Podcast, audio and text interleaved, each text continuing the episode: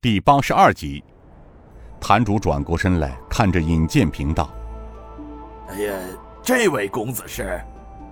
香儿诡异的笑着道：“马伯伯，你猜猜他是谁？”马坛主呵呵笑道：“哎呦，小祖宗啊，就别拿我老叫花子开心了啊！我老叫花要是能猜得出来，还用得着问吗？”香儿故意卖关子说道：“说起他的师傅啊，江湖武林中谁人不知，哪个不晓？他就是江湖人称的北天明、南一坤、东一笑、西奇峰，而且他还与马伯伯们的丐帮有很深很深的渊源哦。”听到这里，马坛主一拍脑袋，吃惊的叫了一声：“嘿呦！”他急忙招呼在场的丐帮弟子，整衣跪下道：“丐帮宜州分坛坛主马天明，副坛主蔡一鸣，率宜州分坛弟子恭迎少令主，拜。”尹建平轻笑着一抬手道：“两位坛主不必多礼。”然而，就在两位坛主喊拜的时候，却如撞到砌墙，拜不下去。马天明及在场的人才知道，眼前这位少令主功夫也练到了返璞归真的境界。他之前也听说过，尹建平一出山，在五台禅院一招击败大内第一高手段其坤，清风口挫败刘延昌，大宁河金刀王老令公也传出话来：如果江湖中谁与尹建平为敌，就是与他们金刀王家为敌，等等。不到半年的时间，残剑门少谷主出山的消息传遍了中原武林。其实，就“残剑门”这三个字也不是害人，整个江湖各大门派都为残剑门马首是瞻。此时，马坛主急忙把尹建平、香儿引到堂上奉茶。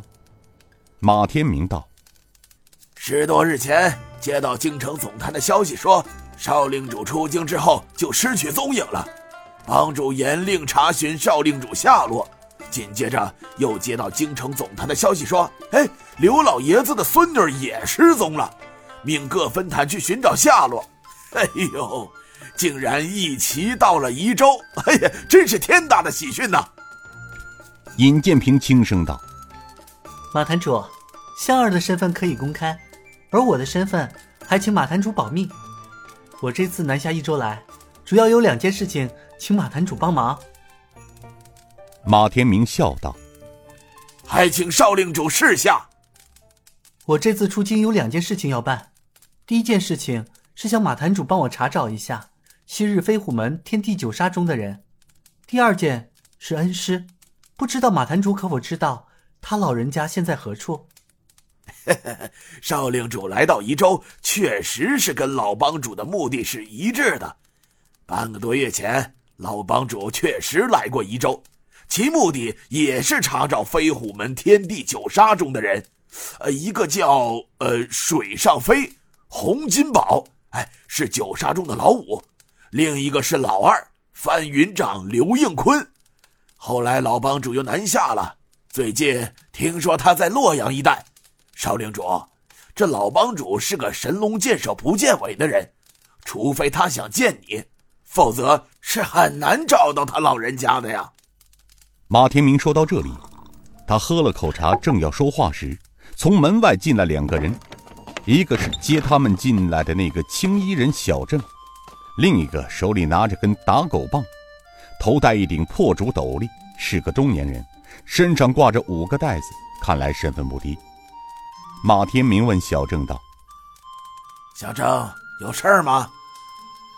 那小郑说道：“禀坛主，晋江传来书信。”说着递给了马天明，转身走了。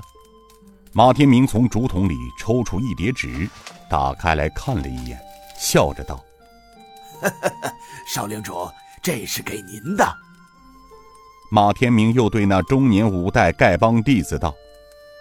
陈舵主，可有什么消息？那姓陈的舵主看了一眼尹建平和香儿，欲言又止。马天明笑道：“哎呦，失礼了。呃，少领主，他叫陈青竹，是银河吉分舵舵主。青竹，他就是老帮主的嫡传弟子啊。少令主尹建平，呃，这位是刘七峰老爷子的孙女刘香平啊，你们见过？”陈舵主慌忙摘下破斗笠，说道：“弟子拜见令主，拜见香儿小姐。”尹建平笑道：“ 陈舵主不必多礼，请坐下说。”陈舵主坐下来，笑着说道：“ 哈，查清楚了，摊主。”马天明一听，高兴的道：“啊，快说说，元飞虎门天地九杀中的老二。”翻云掌刘应坤就在杨家集，开了一个酒楼，酒楼叫做天星酒楼。他现在叫刘坤。另一个老五水上飞洪金宝，现在改名叫洪宝，在银河集谢水湾，靠打鱼为生。不过谢水湾与杨家集相隔不到五里地，据说他们哥俩时常在一起。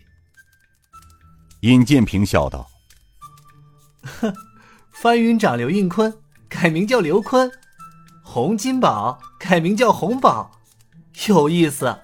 不过我听说洪金宝和刘应坤可是宜州人士，应该认识他们的人也不少。他们改名字不是掩耳盗铃吗？”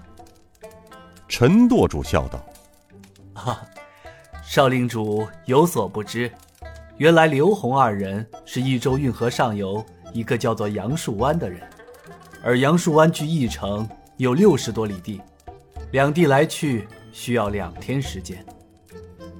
尹建平叹声道：“哦，原来是这么回事儿。”